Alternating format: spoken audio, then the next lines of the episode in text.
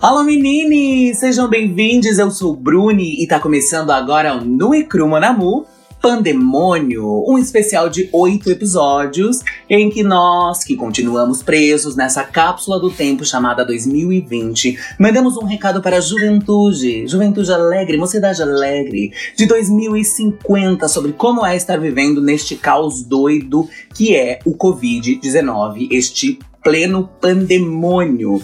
E nós chegamos na metade do nosso especial. Hoje é o quarto episódio. Olha que bacana, você conseguiu chegar até aqui. Se você chegou até aqui vivo, erga as mãos pro céu, glorifique, porque você é um de nós, assim como nós. Estamos aí, ó, vivendo, cantando, dançando, sorrindo. É, até quando? Não sei, saberemos logo mais, talvez agora, talvez em 2050. Bom, e o tema do quarto episódio é Saúde, obrigado, eu não espirrei.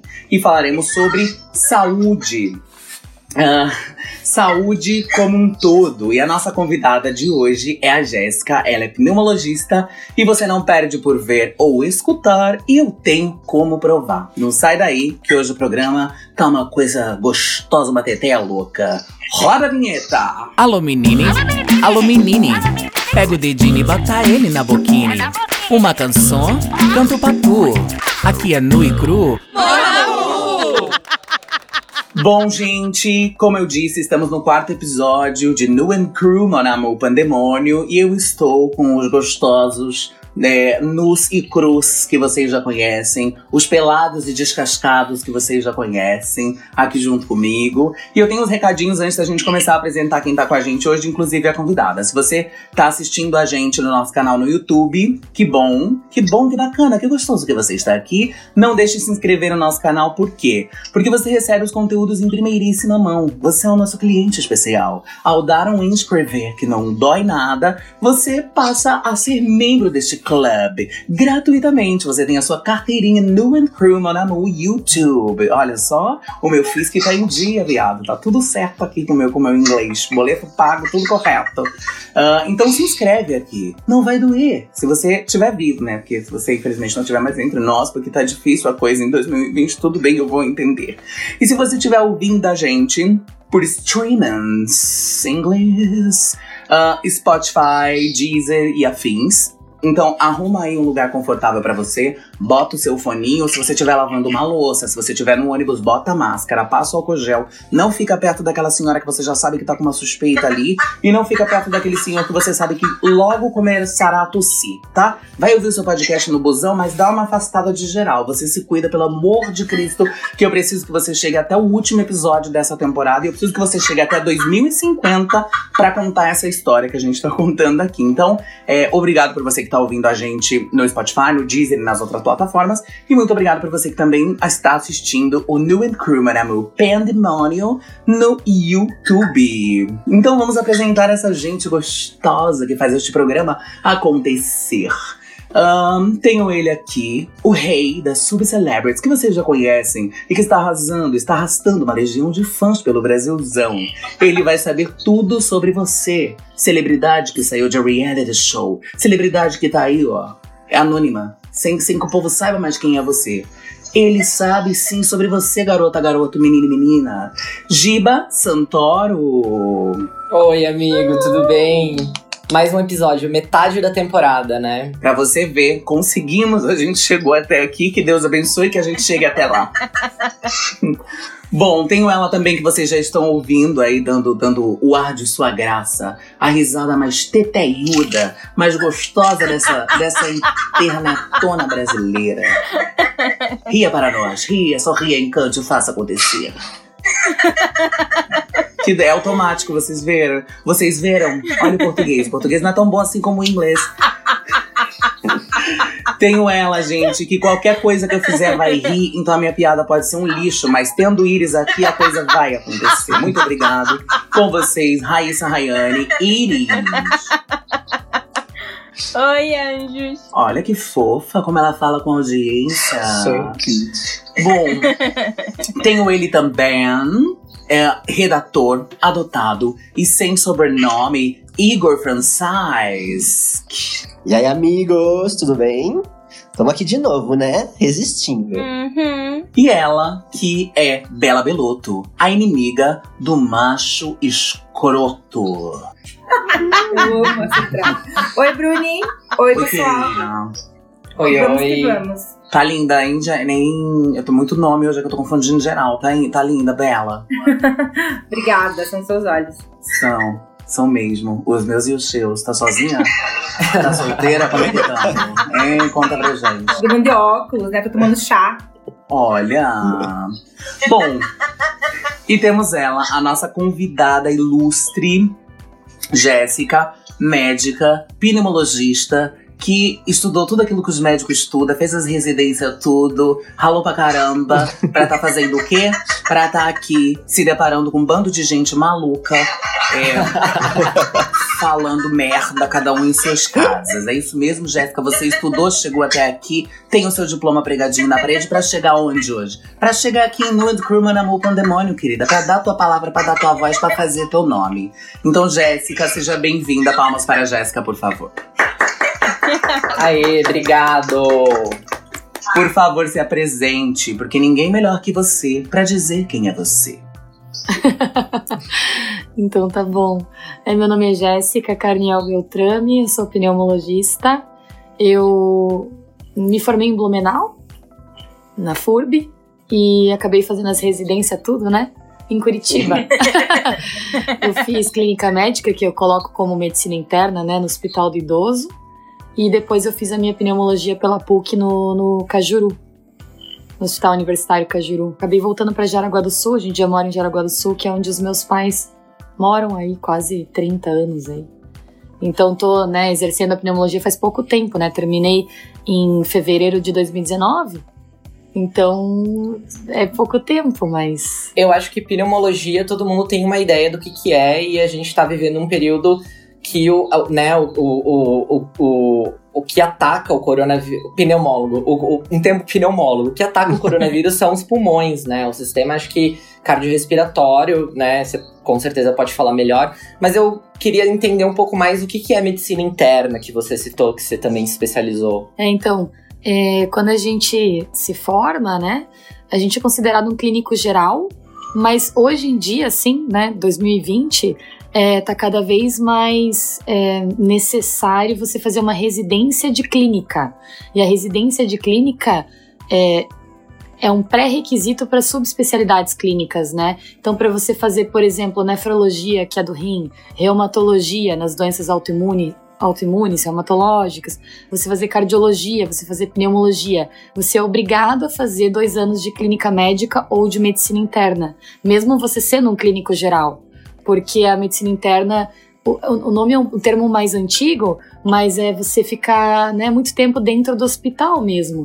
Tanto que antigamente o pessoal falava, né, é, né dos, dos, dos, residentes, era esse próprio, o próprio nome residente é porque morava dentro do hospital, né? É você ficar mais dentro de enfermaria, né? UTI, dentro do ambiente hospitalar. Então você já é um clínico, mas você vai é, é, né, fazer uma subespecialidade dentro é, mais do, do ambiente hospitalar, né?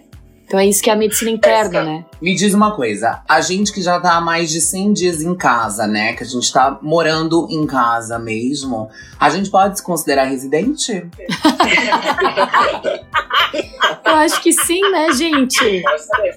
Eu acho que dá pra considerar, né? Porque 100 dias é, é, não, é, não é pouca coisa, né? Eu acho que já passa de 100 dias, né? Já, né? Pelo menos Parabéns, vocês são todos residentes! Arrasou! Nossa, uau!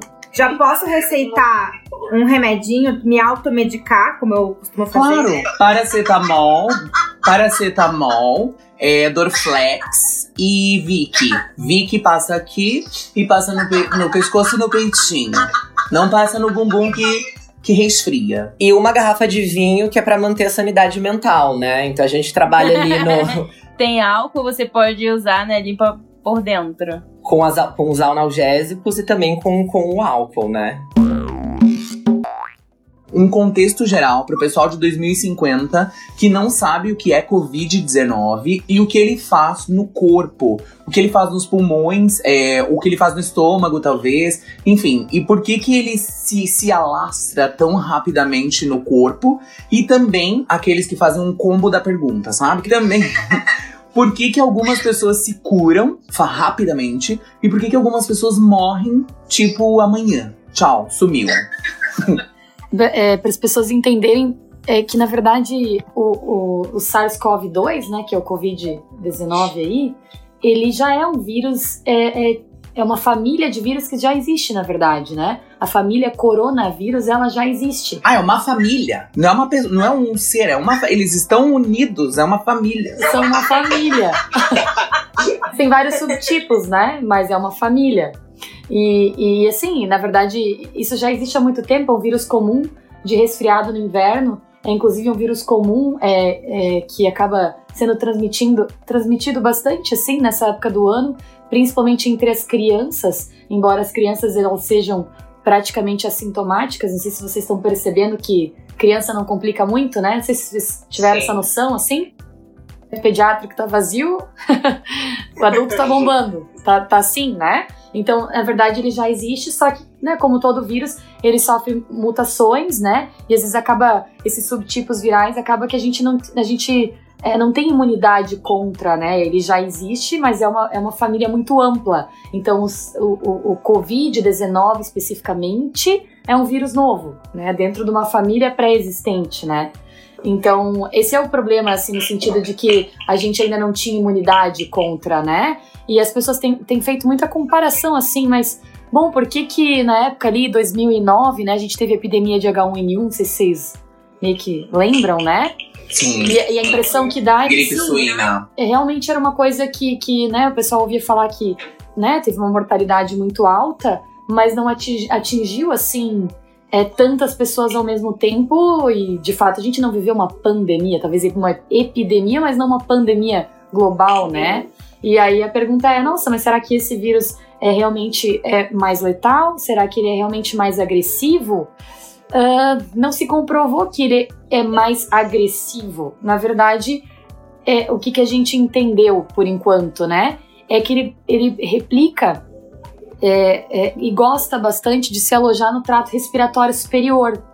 Então é por isso que a gente tem uma transmissão muito veloz, né? Então essa essa transmissibilidade acelerada tem relação não com o potencial dele é, é, no sentido de causar é, é, morte, mas de estar alojado dentro da via aérea superior, ali na nasofaringe. Como ele tá ali, ele, ele, ele transmite muito fácil, entendeu? Era diferente do H1N1. O H1N1 gostava mais de brônquio, então trato respiratório inferior. Então não é que ele era pior, é porque ele talvez fosse um pouco menos transmissível. Por isso que é tão importante usar máscara, Isso, né? isso. Exatamente. exa- A gente não viu isso, né? Da máscara em 2009. Não tinha, né? Olá. É, então tem muito a ver com isso. Assim, é, claro, a, a questão de mortalidade é uma coisa que a gente ainda tá passando por, né? Depois que isso tudo passar, a gente vai ver realmente, não, H1N1 foi pior, não, não foi. Ah, infectou mais gente, mas matou menos, não, matou mais. Né? A gente não sabe ainda, né? Tem que esperar passar pra gente conseguir analisar isso retrospectivamente, né? Mas a princípio, ele, ele transmitir tão rápido, ele tomar essas proporções gigantescas, é pela facilidade que ele tem de, de transmissão pela localização que, que ele gosta de se, de se replicar, né? E que é a nasofaringe ali. Certo. Depois de todos, depois de todos esses termos, não tem como não apresentar com máscara, porque assim, depois de todo essa, essa avalanche de essa enciclopédia, essa barça sobre Covid, eu me sinto mal e assim, é, e tenho medo de estar aglomerando digitalmente com vocês, então não tem como. Só de ouvir, já pensei, pronto, já tô com esse negócio. Ah, pronto. Zé, se a gente começa a pensar nisso, né? A gente fala, caramba, né? Acho que a gente começou a usar a máscara talvez um pouco tarde. A máscara não é 100%, mas parece que ela inibe 65% da, da, da, da transmissão. E já que é, a gente já sabe agora que como assim como as nossas famílias, a família do coronavírus também é terrível, eu queria saber se Jéssica, eu queria saber de você, se vocês aí, como médicos na frente e tal, nos hospitais, é, como que é essa comunicação desse conhecimento todo que é muito atualizado a todo momento, como você mesmo falou, nós estamos passando, então muita coisa ainda vai sendo descoberta no processo. Como que se dá essa comunicação com vocês, essa, essa atualização? Com que frequência? Se é que existe, né, um, um processo? Você sabe me falar um pouquinho sobre isso para leigos? Bem para leigos, assim, sabe? É uma coisa bem ampla, na verdade, assim, né? É, Partindo do princípio que a gente tem que, né, é, ter uma fonte de informação segura, a gente não vai se basear nesses vídeos de WhatsApp. Às vezes até tem pessoas, tem, por exemplo, especialistas renomados que falam, mas na medicina é, é, existe uma coisa que a gente fala que, é, né, opinião de especialista é nível de evidência zero, tá? E é, isso é real, né? Então, assim, mesmo que seja uma pessoa bem conceituada falando, isso não vai ser o que a gente vai tomar por base para definir protocolo. Vai ser sempre estudo, vai ser sempre artigo científico, vai ser sempre publicação. Então, por exemplo, né, hoje em dia com o WhatsApp, a gente acaba que a gente tem os grupos específicos aqui em Jaraguá, né? A gente tem o teleconsulta, né? Então as pessoas têm o 0800 para ligar para dúvidas, né, para relatar os sintomas respiratórios, para ver para onde que vai, se o paciente fica em casa, não, se ele tem que se dirigir a um centro de atenção é, terciário, se ele tem que realmente ir para o hospital porque ele já tem sintomas mais graves, né? Então tem vários locais de atendimento a depender da gravidade dos sintomas. Mas a questão da, da, da, dos protocolos em si é uma coisa que, assim, de uma semana para outra, agora talvez não tanto eu vi, mas no começo, de uma semana para outra, mudava muito, assim, do Ministério da Saúde era o lançamento de protocolo o tempo inteiro, assim, sabe? As coisas mudando muito rápido. E aí tem coisas que no Brasil é preconizado que lá no exterior não se comprovou. Daí fica aquela angústia até dentro da, até da, da própria né, comunidade médica do tipo, tá, o Ministério da Saúde está falando uma coisa, mas aí a gente tem um consenso internacional de pneumologistas falando outra. Então tem vários consensos, tem consenso da Sociedade Brasileira de Infectologia, consenso da Sociedade Brasileira de Pneumologia, consenso da, da Academia Médica Brasileira, consenso do, né, dos, dos médicos é, de medicina intensiva, que são os médicos de UTI, né? São várias coisas rolando ao mesmo tempo e de vez em quando elas interagem entre si, né? A gente tem que tentar achar um meio termo, né? Então, assim, é, é, até agora, no meio de uma pandemia, definitivamente a gente tem que ter bom senso, porque tem informação para tudo quanto é lado, tem artigo de tudo quanto é lado, daí daqui a pouco. Aí começa, né? Mesmo é, é, revista assim, renomada, a gente acaba tendo muita é, crítica de ah, o desenho do estudo não foi bom, ah, porque isso aqui foi feito por um laboratório que depois, né, o pessoal acabou jogando ali na mídia que, que, que foi teve alguma relação com, né, que foi comprado. Deixa eu fazer uma pergunta do, assim, bem básica mesmo, até mesmo para quem tá ouvindo em 2050, se não foi atrás para saber, é, quais são os principais sintomas de COVID? Eu sei que agora eu vou deixar todo mundo preocupado, porque com certeza um dos sintomas do Covid você vai enfim, vai viver em algum momento. As pessoas só lembram de sintoma respiratório, né? E a gente tem sintoma sistêmico, porque na verdade é um processo inflamatório sistêmico mesmo, né?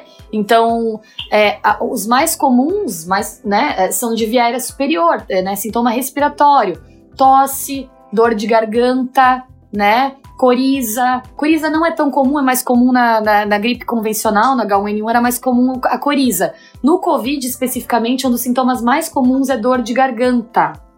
Tá? Dor de garganta, dor de cabeça, alguns pacientes têm tontura, tem pacientes que têm sintomas gastrointestinais, que nem uma gastroenterite viral, por exemplo, as viroses que vocês conhecem do verão.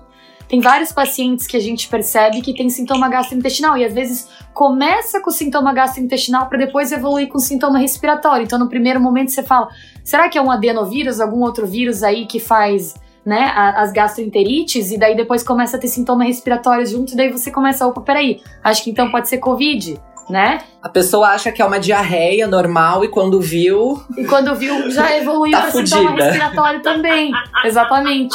Tem pacientes também, os oftalmos estão muito estão vendo muito isso, que tem, acabam apresentando conjuntivite viral. O Covid também gosta de fazer conjuntivite viral. Então, gastroenterite, conjuntivite, sintomas respiratórios, né, de, de via aérea alta, aí são bem, bem comuns. E tem pessoas que não vão ter absolutamente nada, tem pessoas que só se apresentam com dor de cabeça. E é bem interessante porque tem bastante relato de dor de cabeça, tipo, a pior da vida. Nossa, nunca senti isso. Tem muito paciente que fala, é uma dor de cabeça que eu nunca tive. Eles costumam relatar bastante isso. Não é todo mundo que vai ter, mas quando tem, é uma dor de cabeça, assim, é, é bem importante, normalmente diferente do que a pessoa já sentiu antes, assim. Nossa, gente, eu pirei agora. Uma dor de cabeça que eu nunca tive é tipo a dor de cabeça que eu nunca tive, então eu não tenho, né? Se eu nunca tive essa, então eu, tô- eu posso estar com, com o negócio. Mas caramba, é muito fácil porque as pessoas, principalmente nós aqui no Brasil, é, no mês de julho, e, então estamos entrando no inverno, né? Então, assim, a gripe. É, a gripezinha de verdade, esta sim podemos chamar de gripezinha, é, ela é muito comum, né, durante o inverno. Então é muito mais fácil agora, porque no Brasil o coronavirus começou no verão, né? Tipo, super carnaval. Então, assim, tá tudo ok. Mas agora no inverno, é, as pessoas podem correr mais risco, talvez, eu imagino, porque elas podem pensar que é só uma gripe, é só gripe mesmo, nesse caso não a gripezinha, é, e elas não, não procuram, esperam passar, ou tomam um paracetamol, um discofenaco de passato de Sandra Rom, é, e aí elas, elas acham que vai se curar e vai estar tudo bem. Então, caramba, eu tô assustada aí com tanto de sintomas semelhantes aos sintomas da gripe e até de, um, de uma diarreia mesmo, de um queijo que você comeu ali. Às vezes são sintomas extremamente inespecíficos. Tem gente que tem nada assim. Tem paciente que fala, nossa, só tive uma tossezinha bem churuca. E era. Aí foi lá, fez o, né, o rastreio. Enfim, daqui a pouco a gente fala aí dos testes e, e, e era Covid, entendeu? Então, não é a intensidade dos sintomas que dita. Eu sempre falo isso, é bem importante. Não é a intensidade do sintoma que dita transmissibilidade. Porque isso é extremamente polêmico. Por que que acontece? Em alguns centros que às vezes o pessoal tá contratando, sim, é, às vezes médicos não pneumologistas ou que não são muito da área, acabam que ficam, né, dão uma bagunçada nessa triagem. Ah, se tem sintoma leve, então não vamos testar.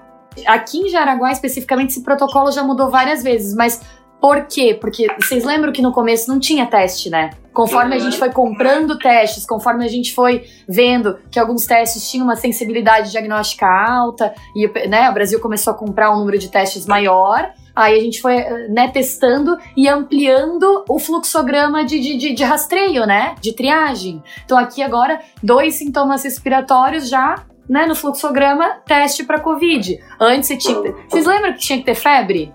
Ou não? Lembra que tinha que ter febre? Ah, tem que ter febre alta, porque isso é um sintoma comum. Meu, não, a gente tá vendo que tem muita gente que não tem febre. É, Jéssica, antes da gente entrar no, no tema dos testes, porque eu acho que eu te, falar sobre teste é bem importante, eu tenho uma dúvida, porque, falando justamente sobre sintomas, porque eu tenho visto bastante notícias assim, ah, a pessoa teve trombose, teve AVC, teve, sei lá, o dedo cheio de. Não é. Como é o nome daquela. Ah, urticária, não sei. E, assim, trombose, AVC, coisas assim, é, crises renais, em decorrência do Covid. Problemas que, que vão para um problema vascular por causa, tipo assim, é, aí, aí começa a aparecer as notícias e, e aparece lá. Porque o vírus está em mutação. Assim, a família é, é mutante, é, assim, é um monte de informação. Então é possível, porque eu recebo um monte de, de- de- a gente vê tanta notícia, né? A principal é, diferença, né, o pessoal começou a perceber isso ali, pelo menos aqui no Brasil, ali pelo segundo mês, mais ou menos. Eu lembro que a gente estava mais ou menos em abril. É, o, o, o vírus ele predispõe fenômenos trombóticos. Então, dentro da. Ele não faz só um processo inflamatório dentro do pulmão, né? No, no interstício pulmonar, aquele infiltrado em vidro fosco que vocês ouvem falar dos vidro fosco, que já tá rolando meme e tal. Esse é o processo inflamatório em si. Mas toda, toda essa resposta inflamatória exacerbada, ela também é, é, predispõe a fenômenos trombóticos. Então, trombos na pequena vasculatura. Então não basta caganeira, ele também vai dar trombose. Como? não basta caganeira, também vai rolar uma trombose.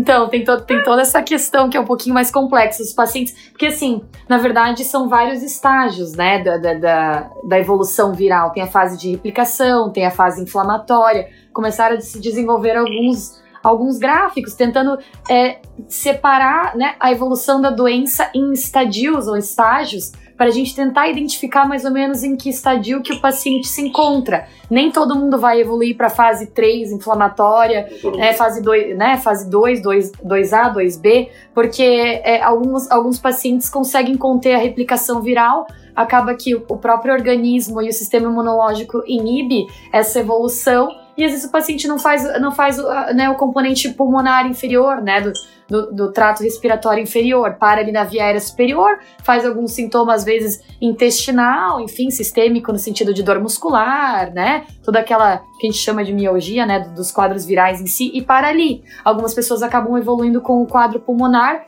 e alguns pacientes acabam evoluindo com, com insuficiência renal também, que é uma das, uma das complicações aí dos pacientes graves, né? Jesus, que família é essa? Que família é essa, gente? o que, que é essa família? Eu achei que a minha família tinha problema. Agora vem família de corona. E eu descobri hoje aqui que é família. Eu achava que era um sujeito que tinha 19 anos que tava por aí. Não. É, é, é coisa de gente, de aglomeração de família. Eu acho importante a gente voltar para o assunto dos testes, porque tem vários testes disponíveis. Eu, pelo menos, sei que tem três. Uns testes rápidos, que esse eu sei que, enfim, não funciona, né? Parece que ele tem uma, uma capacidade muito reduzida de detectação de anticorpos. É, e tem o teste do cotonete, que eles enfiam cotonete no seu cérebro. Imagina passar por isso, gente. E tem o teste do, é, de sangue mesmo, né? Então, assim, qual é o mais confiável? Quais são os tipos de testes disponíveis? Queria que você falasse um pouquinho sobre isso. Bom, vamos lá então. É, o que a gente considera, né, é, que a gente chama de diagnóstico de teste padrão ouro na medicina é assim, né? O melhor teste é o, o, o, teste com maior sensibilidade diagnóstica. Então, o teste padrão ouro, que a gente chama, é o, é o do, que vocês conhecem pelo cotonete, tá? Uhum. Que é o RT-PCR, né? Ele vai fazer uma análise ali da, é, da parte genética do vírus, tá? Então, na verdade, ele não identifica anticorpo, ele definitivamente identifica, né, um pedacinho do, do é, isso, da informação genética do vírus ali. Então, esse é um, esse é um teste para ser feito em fase aguda, né? Então, fase aguda, qual que é, qual que é você fala o número mágico é 5, né? o Ministério da Saúde e os próprios laboratórios que começaram a produzir recomendam que ele seja feito entre o terceiro e o décimo dia de sintoma. Idealmente, mais próximo de 5 e 7. Em Jaraguá do Sul, está sendo feito entre o terceiro e o quinto. Não é que não pode fazer até mais, mas eles, né? Aquela história de tentar reduzir a janela porque não dá para cobrir todo mundo, né? Fala que tem teste para todo mundo, mas também não é bem assim. Não tem para todo mundo. Então a, a janela correta seria entre o terceiro e o décimo, idealmente entre 3 e 7 aí tá? Então, assim, se você tá nessa janela, né, de, de, de, de, fase, daí você vai fazer esse teste. A sensibilidade diagnóstica dele gira em torno de 94, 96%. Ou seja, né, é um teste com uma sensibilidade diagnóstica super alta. Aí tem os testes sorológicos, que são né, é, é de coleta de sangue. Esses testes foram desenvolvidos para serem feitos a partir do oitavo dia de sintoma, tá? Que que é isso, garota? Tem gente morrendo com, com, com, com dois dias. Como é que. Ai, minha senhora, dona Neuza, volta aqui daqui oito dias, que daí a gente vai ver se tá ou não tá. Aí eu posso é, ir, no, talvez, na sua lápide, levar lá o papel. Ou a senhora, se conseguir, chega aqui. O que, que é isso, oito dias, meu Deus? É complicado. Mas a princípio é isso. E assim, eu sempre falo, não sei se vocês já ouviram falar, né? Tem o IgM, que é anticorpo de fase aguda e anticorpo de fase crônica ou de fase de convalescência, que é a fase de, é, é, de resposta imunológica mesmo, é o IgG, né? Só que o IgM, o pico do IgM é em torno de 39 dias. Nossa. Então, assim, a chance de você não pegar, mesmo você tendo oito dias para mais de sintoma, é muito grande. Porque o pico dele é no 39. Você pode, você pode ter ali o IgM positivo na circulação até quase aí dois meses depois. Oi, quem fala? Eu gostaria de falar com Neuza. Ah, então, moço, faz 39 dias que a Neuza já não tá mais aqui. Se eu viesse um pouquinho antes falar, talvez a Neuza estivesse aqui pra receber o senhor. Mas hoje ela já não foi, meu amor. Ela... Mas, ó, uma coisa bem importante agora que você falou, né, até brincou dessa parte ah, de, de, de muito tempo. Tem muita gente interpretando que, ah, então se eu tenho IgM eu não posso sair de casa, porque é fase aguda. Não é assim, gente. Anticorpo não dita transmissibilidade tá? O que que fala para mim quando, né? O que que fala para mim que a pessoa tá transmitindo? tempo de sintoma, como qualquer outro vírus, né? Período de incubação, período de transmissão, é, varia em torno de 7 a 14 dias. E é isso. Contou 14 dias a partir do início dos sintomas, em tese a pessoa não está transmitindo. Tem alguns estudos que falam que as pessoas podem transmitir até um pouquinho mais. Às vezes, alguns pacientes a gente acaba prolongando o atestado para 21 dias, quando o paciente mantém tosse por mais tempo, por exemplo tá? Então, às vezes acaba que a gente. Existe essa possibilidade de você acabar é, é, né, fazendo o atestado um pouquinho mais prolongado. Isso aconteceu com bem, acho que dois pacientes que eu acabei fazendo isso. Mas de uma forma geral, o protocolo do Ministério da Saúde é isso aí. No começo estava afastando sete dias, né? Porque a gente tava, meu Deus, como é que a gente vai tirar todo mundo do mercado? Agora. 14 dias, porque a gente sabe que é isso aí, para vírus é mais ou menos isso aí. Então, assim, você ter IgM positivo não significa absolutamente nada. Significa que você ainda não soroconverteu, mas do ponto de vista clínico isso não tem relevância nenhuma, tá? Então, esse negócio nenhuma. de ficar meio desesperado, querendo, ai meu Deus, porque eu ainda tenho IgM, ai meu Deus, eu não converti para IgG, ai meu Deus, eu tive Covid e não, e não, né, não soroconverti nada. A gente também viu, tem vários estudos falando que você ter anticorpos circulantes não quer dizer que você está imune. Assim como pessoas que não tiveram nenhum anticorpo também não necessariamente foram mais susceptíveis. Porque existem vários anticorpos que não são dosáveis com os métodos é, é, diagnósticos é, atuais. Existe muita reação cruzada de vírus, existe até é, é pouco, mas existe é, falso positivo, até existe, é pouca coisa, mas existe, porque tem reação cruzada com outros vírus, então acaba que faz leitura para corona ah, e sei lá qualquer outro vírus aí que pegou. Eu queria perguntar, aproveitar que você tá aqui e você é uma médica pneumologista que tá atuando na linha de frente, né, o combate do corona. Então eu queria perguntar para você como que tá sendo o dia a dia nos hospitais, o atendimento. É, realmente é preocupante? É, o que, que você tem para compartilhar conosco? É, então, como eu falei, né, assim, se a gente, né, eu converso com vários médicos eu tenho, né, vários colegas que moram em São Paulo, tenho os meus ex-chefes e meus colegas que moram em Curitiba, e eu aqui em Santa Catarina, a gente vai se comunicando e a gente vê que a gente está vivendo fases diferentes, né? É a mesma, a mesma coisa, mas fases um pouquinho diferentes, né? São Paulo a coisa ficou muito ruim um mês e meio, dois meses atrás, parece que agora os índices já estão caindo, e a gente está vivendo de fato o pico agora, né? Então, assim, aqui eu posso dizer que que, que é preocupante, porque, como eu falei, é, é né, a, fora do hospital, estava tendo muito diagnóstico, mas nível, a nível ambulatorial, né? Paciente indo lá no sistema de saúde público, posto de saúde, né? No, na, na, nas UPAs aí, fazendo diagnóstico, mas sem necessidade de internamento. Nas últimas duas semanas, a coisa ficou meio catastrófica e o hospital tá lotado. Só que Curitiba começou um pouquinho antes, acho que umas duas semanas antes começou a lotar, assim, 80, 90% de leito de, de, de UTI Aqui, quase 90% de leito de UTI ocupado, 86% de leito de, de enfermaria ocupado, tendo que receber paciente de fora. Joinville tá mandando paciente para cá. Deixa eu abrir um parênteses só e aí você retoma. É importante a gente lembrar que hoje, dia 16 de julho de 2020, o Brasil superou a marca de 2 milhões de infectados por coronavírus. Então, é, a gente fala, a gente brinca, mas a nossa intenção também é trazer informação, utilizar essa plataforma e poder trazer gente que tá lá na frente de verdade, entendeu? A gente não tá repassando uma notícia que o teu tio do Zap passou para você. A gente tem o testemunho de uma profissional da saúde que tá aí todos os dias trabalhando para ajudar essas pessoas que estão sendo negligenciadas pelo Estado. É, pneumologista é, na verdade, um profissional, uma subespecialidade que, que, que meio escassa, assim tá? No Brasil não tem muito, não. É, até por vaga de residência, vaga de residência em Santa Catarina tem uma por ano. Então, dentro da minha cidade também tem pouco, em Curitiba também não tem tanto, pneumologista sim. Então, a gente, a gente trabalha em vários lugares, eu consigo ter uma noção grande do que está acontecendo, porque não é só dentro do hospital, né? Eu trabalho dentro do consultório, eu trabalho no, no SUS, na, na, pneumologia geral do SUS, dentro da tuberculose, eu faço o programa da tuberculose, sou responsável pelo programa da, da tuberculose do, da cidade, eu faço sobreaviso do Hospital São José, faço sobreaviso do Hospital Jaraguá, e especificamente no São José, meu sobreaviso é de pneumologia, no Jaraguá é de clínica, mas eu acabo que interno Covid lá também.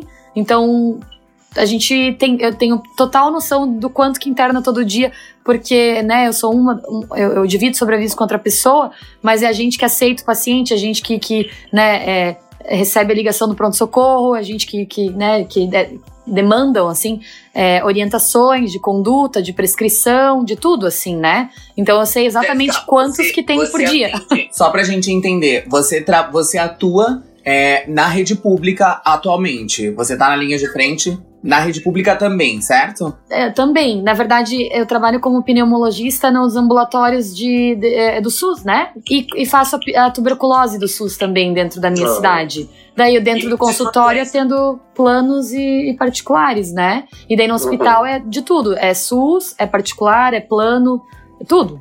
E como, como tá a saúde pública nesse momento? Porque assim, eu acho que assim como o, o Covid-19 veio pra chacoalhar algumas pessoas é, é, para que elas acordem, pra que elas entendam, pra que elas melhorem, pra que elas evoluam, o Covid-19 também veio pra que a gente abra o olho, é, como se, se a gente colocasse de fato uma lupa em cima do sistema de saúde público do Brasil, pra que a gente enxergasse que é, em algumas cidades, em alguns estados, eles não estavam preparados para isso por pura negligência, talvez, dos gestores públicos, né? Dos administradores que negligenciam a saúde pública. Então, o Covid também veio para que a gente tivesse acesso a algumas cidades e alguns municípios e visse como é escassa a saúde pública nesses locais. É, e você, estando, estando em contato tanto com clínicas particulares quanto é, com, com o SUS, você vê essa diferença de que as pessoas do SUS são menos atendidas do que talvez uma pessoa que chega com grana, paga e faz um teste, e a dona Neuza que volta pra casa porque eu não tenho teste pra você. Isso é uma realidade? Dentro da minha cidade, não. Tá? Acho que aqui eu não, eu não vejo muito isso porque entende-se que num momento de pandemia todas as pessoas têm que entrar numa estatística geral, né? No começo se perdeu um pouco desse controle porque quando começou a vir teste só tinha no particular, então algumas pessoas acabaram fazendo o diagnóstico e não entraram para a estatística geral, porque não tinha teste no SUS. Agora, independente de você ter um plano de saúde ou de você é, né, fazer o teste particular, existe é, é, né, um órgão por trás disso regulamentando de que todos os pacientes sejam notificados. Né? No Brasil tem muito essa questão das doenças infecto-contagiosas da notificação, e agora já tem isso para o Covid. Então, independente de. Eu, eu trabalho, por exemplo, no ambulatório da- de clínica geral da, da VEG Motores, né? Então, ali eu vejo também muito paciente, né? Assim, a gente faz rastreio de, de paciente é, com sintoma respiratório, enfim. E, e a gente, todos os pacientes que tinham sintomas respiratórios, todos tinham que ir no começo pro Sistema Único de Saúde para fazer triagem, como qualquer outra pessoa, para entrar na estatística pública. Como agora tá tudo sendo notificado, acaba que algumas pessoas fazem pelo, pelo plano de saúde, mas tá tendo notificação também. Mas posso dizer que no começo se perdeu muito, muita estatística, muito número se perdeu aí. Tá? Tem muita coisa que não que, que- que é muito maior do que o que a gente sabe de- registrado. Essa que era a minha dúvida, porque eu também vejo muita notícia de que a gente não tem muito registro, né? Porque é só vocês, todo mundo ali de frente, que entendem. E isso é que dá mais medo. Mas uma, uma coisa que eu queria te perguntar também é sobre os respiradores. Porque tem esse negócio do hospital particular tem X respiradores, o SUS tem X respiradores e tem aquela coisa que os médicos estão escolhendo, entre aspas, quem vai internar, quem vai usar o respirador, como diz assim, ah, essa pessoa tem chance de sobreviver, então vou ceder o respirador pra ela. Pelo que eu entendi, em alguns locais, principalmente interior de São Paulo, acho que o pessoal viveu alguma coisa parecida com a Itália, no sentido de temos que escolher, né? Porque pensa que, assim, né, existem alguns pacientes que são extremamente idosos, né, são pacientes com, né, critérios de paliatividade, né, no sentido de você saber que não é, às vezes, potencialmente curável e você tentar, né, é, priorizar os pacientes que têm uma maior sobrevida, uma chance de, de, de recuperação maior, né. Aqui eu, não, eu ainda, a gente ainda não passou por isso no sentido de ter que escolher. Eu ouvi falar, inclusive, é, no Amazonas, que teve alguns lugares que, que, que a coisa foi um pouco mais complicada, né? Então eu imagino que teve lugar que teve que escolher sim, porque não é só o respirador em si, né? O cuidado de medicina intensiva requer algumas outras coisinhas é, que demanda mais é, tecnologia, mais medicação, monitor, monitores, né? Monitorização do paciente e tudo mais, que são os cuidados invasivos que a gente fala e né, definitivamente a gente viu que a gente não tem suficiente, né? Sim. Bom, É, eu acho que deu pra gente entender num panorama aí um, um pouco da questão do Covid em si, uh, um pouco da questão dos testes, um pouco da questão da saúde pública no Brasil atualmente, que graças a Deus tá melhorando. A gente tem mais testes para as pessoas, isso não era uma realidade no início. Era assim, não tem o teste para você, ou você tá só com uma virose, volta para casa e morre lá. Então agora a gente tem. Acho que esse, esse cenário tá mudando, segundo o que você tá dizendo pra gente, e isso é ótimo, porque eu acho que assim a gente consegue chegar em uma melhora. Eu acho que as pessoas que também não têm condições, que dependem do Estado e dependem da saúde pública, também são atendidas. É, eu queria entender, então, Jéssica, não sei se, se, mais alguém tem uma pergunta, porque eu acho que essa, essa seria uma pergunta que vai mais pro final, que é, é a esperança, né? Que seria a, a, a, a, a esperança de cura, porque hoje a gente não tem uma cura efetiva para esse, esse pandemônio. A gente tem aí é, gente dizendo que a cura tá no alho, outras pessoas dizendo que tá no enxofre,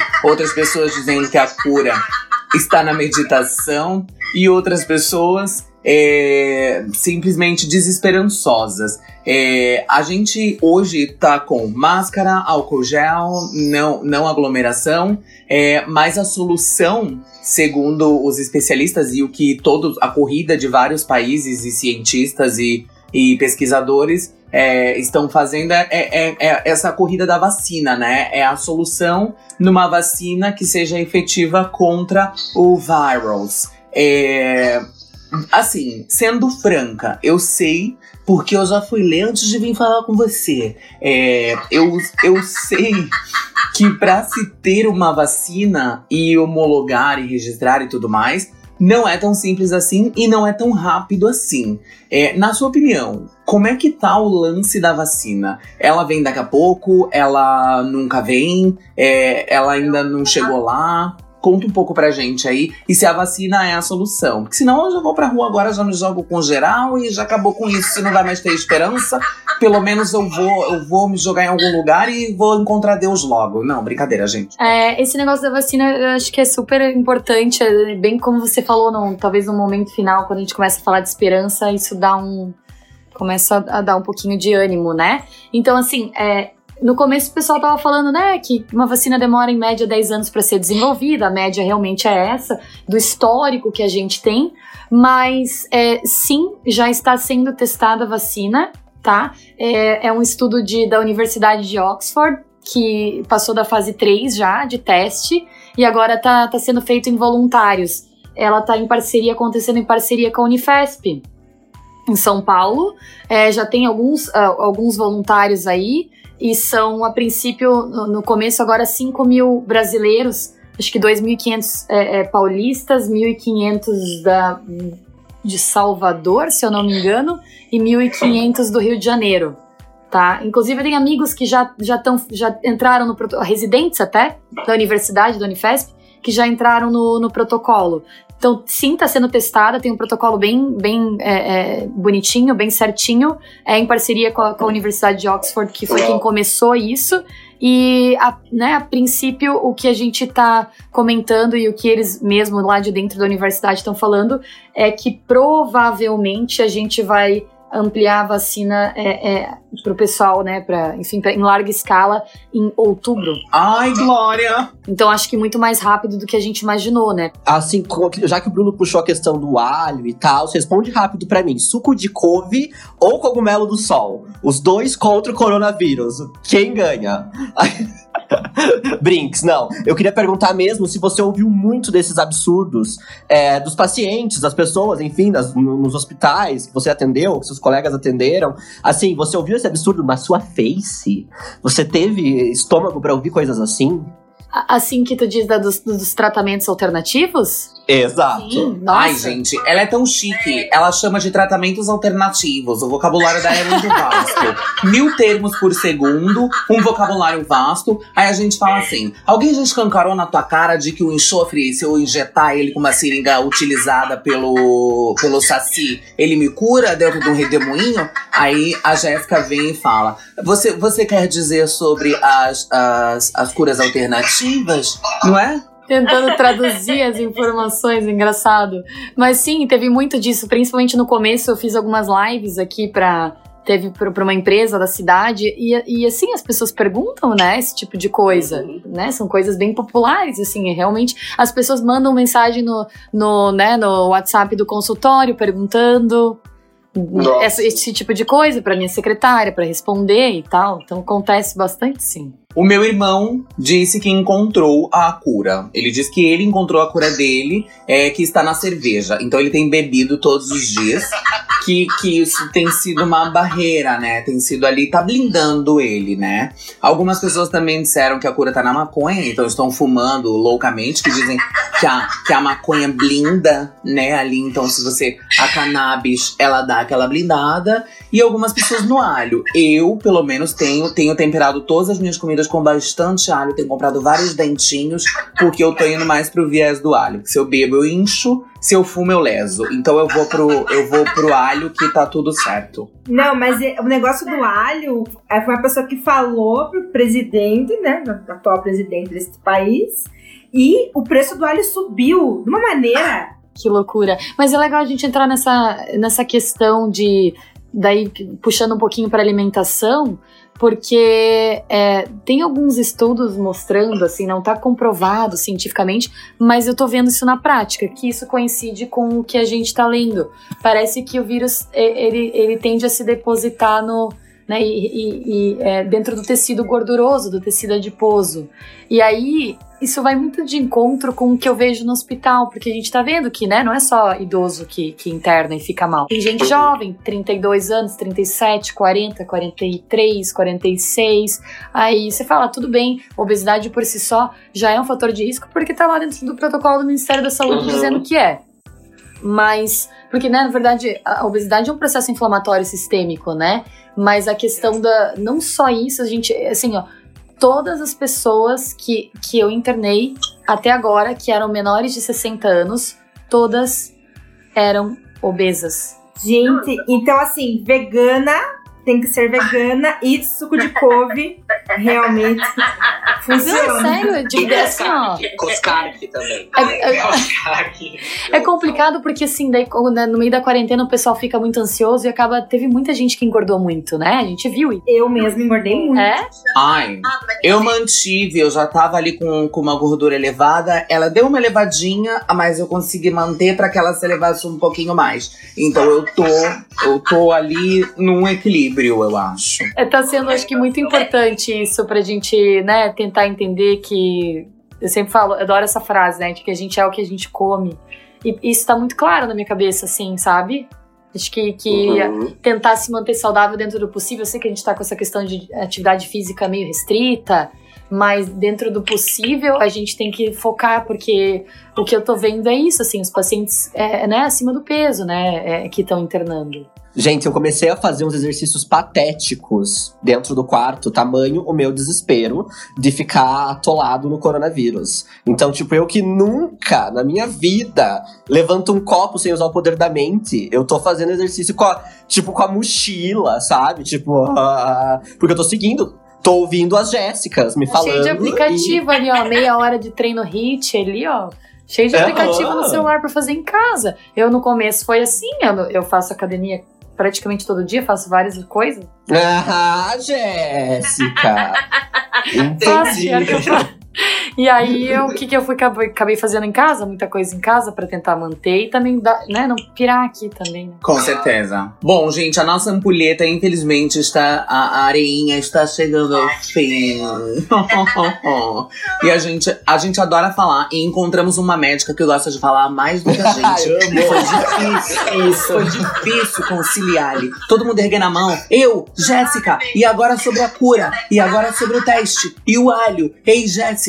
E agora sobre mim. Gostou do meu look? Enfim, todo mundo querendo chamar a atenção de Jéssica. Porque estávamos ansiosos e com muitas perguntas. E Jéssica muito disponível a falar e, e- e dizer. E aí, assim, é, foram mil, mil termos por segundo, né? Você, você hoje que ouviu o programa já pode adicionar aí no seu vocabulário mil termos por segundo, além de tudo que você aprendeu sobre corona de forma técnica. Gente, esse tema não cabe em uma hora, porque ele dá pano pra manga, tem muita coisa pra gente falar.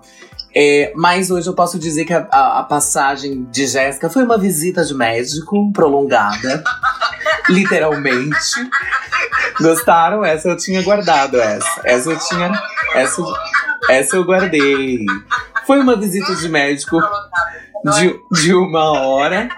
É, e eu queria te agradecer, Jéssica. E também, antes de te agradecer e, e passar os arrobas e finalizar o programa, porque a gente realmente tá com um tempinho curto, porque a gente adora falar, mas a gente também tem ali um certo limite, né? As coisas têm limite, sabe, Jéssica? Por favor, as coisas têm limite. É, se não, um, um, um, um Jorge já dormiu agora ouvindo a gente, uma Cleusa já terminou de lavar a louça e ela já displayou, então a gente também precisa acompanhar a rotina das pessoas, que não tá fácil assim. É, mas o que acontece? Eu queria agradecer e parabenizar você, porque nesse momento os médicos estão sendo os, os heróis, né, desse momento. Então eu queria te agradecer e também agradecer e parabenizar todos os profissionais da saúde que estão ouvindo, estão vendo a gente nesse momento. É, vocês estão aí se doando inteiramente, usando equipamentos o dia inteiro. Isso a gente sabe o quanto, o quanto é desgastante, plantões incessantes e pessoas chegando sem parar. Então eu queria ah, parabenizar você, Jéssica, é, por estar fazendo esse papel. Não faz mais que a tua obrigação, porque estudou para isso. Eu queria parabenizar, é, brincadeiras à parte, todos os profissionais da saúde que estão fazendo um belíssimo trabalho, assim como todos os outros profissionais também. Nossa, deu uma, uma cacrética com o negócio, um negócio na minha boca, sai, tá amarrado.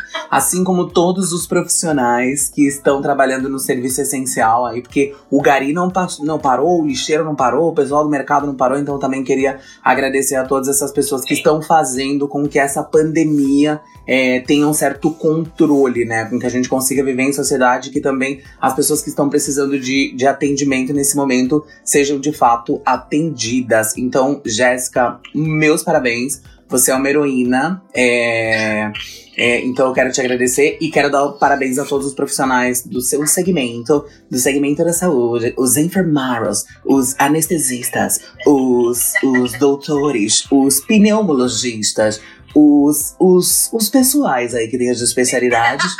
E o que ainda não tem especialidade, que hoje a gente aprendeu que é o clínico geral. É...